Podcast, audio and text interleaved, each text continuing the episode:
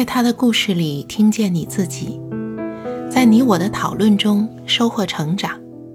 嘿，你好，我是陈芷妍。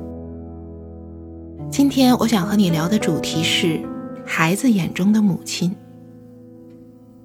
今天的故事是在我一百四十五斤的时候，只有我妈还爱我。这是一个关于母爱。关于母女如何相依为命、战胜疾病的故事，但在这个故事里，我觉得有一个非常重要的片段，就是当妈妈为孩子热可乐，而没有弄好让可乐溢出来，然后妈妈手忙脚乱地擦拭的这个片段。孩子在那一刻突然看到，妈妈也会考虑不周，妈妈也会犯错，原来。妈妈并不是超人妈妈，而是一个普通的女人。我不知道在你的成长过程中，你是否也有一个瞬间，突然意识到自己的父母原来是个普通的人。因为在我们幼小的时候，很多事都不懂，很多事都做不到，而父母看起来是那样的强大，能够强有力的保护我们。能够为我们提供各种各样的照料和满足，所以我们会无形之中把父母认为是无所不能的，像超人一样。而且父母也常常会有意的让我们不再分担他们的烦恼，所以刻意的把他们的脆弱隔绝在我们的视线之外。但是在我们的成长过程中，有一个重要的议题，就是我能不能不再以一种幼稚的孩子般的眼光去看待我的父母，而可以多角度的、全方位的看到一个真实的父亲或母亲。当然，这个故事中间就是母亲。这个故事里的母亲，她是有时候会迷信的，她是会犯错的。但是他对孩子的爱和支持又是很强大的。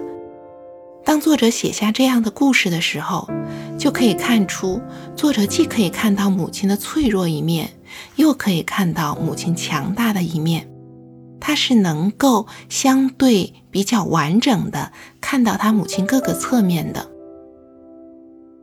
那么有人说，一个人在成熟的过程中间是逐渐。认识到三个问题：第一，承认自己的父母是普通人，不再幻想自己的父母是神奇的、无所不能的，我的一切欲望他们都可以满足。如果我的欲望父母没有支持、获得满足，我就认为他们是诚心阻碍我、限制我，而不认为他们也是力量有界限的人。第二个问题就是承认自己是普通人，不再幻想自己是金光灿灿的，而是知道自己有优点有缺点，能够完整的、全面的看待自己。而在第三个阶段，当我们有了自己的孩子的时候，很多人会把自己没有完成的梦想有意无意的赋予给孩子。期待孩子达到自己此生达不到的成就，但是第三个阶段就是我们能够认识到，孩子也是普通人。当我们能够作为普通人生活在这个世界上，就是意味着我们愿意看到自己和他人每个人身上都是有优点、有缺点，不是完美的人，但我依然很爱他。我们还不够成熟的时候，我们对于爱其实有一些接受的困难。比如说，在我们的青春期，很多人会和家庭有更多的冲突。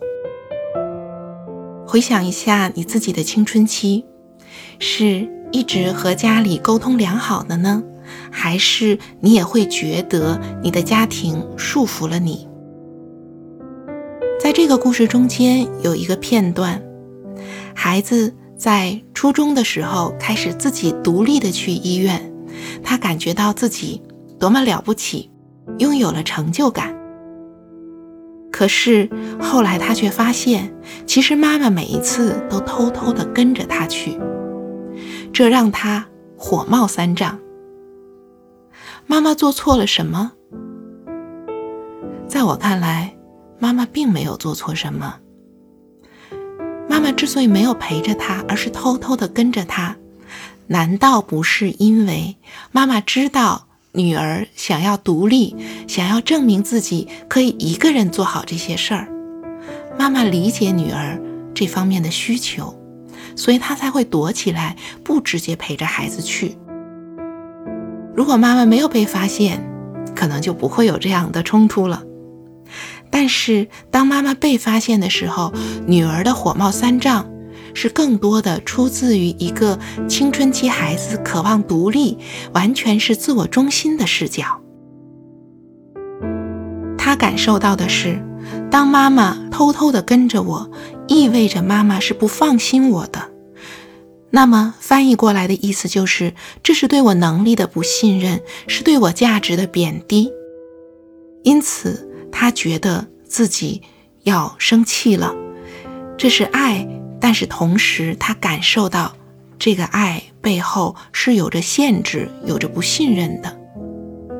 我们会因为自己的需求而对爱有不同的解读。当我们变得更加成熟，我们就不会再要求母亲是完美的。也不会要求母亲给我们的爱是完美的，或者其他人给我们的爱是完美的。所谓完美，就是说必须在我需要的时间，以我最适合的形式，恰当的来满足我。当我们更加成熟，我们也许就能够理解，甚至享受那些想拍我们马屁却拍在了马蹄子上的那些爱。不管怎么说，母爱是我们每个孩子来到世界上能够得到的最宝贵的礼物，而母女之间的深情，在我们女性的情感线里，真的是一条很深很深的脉络。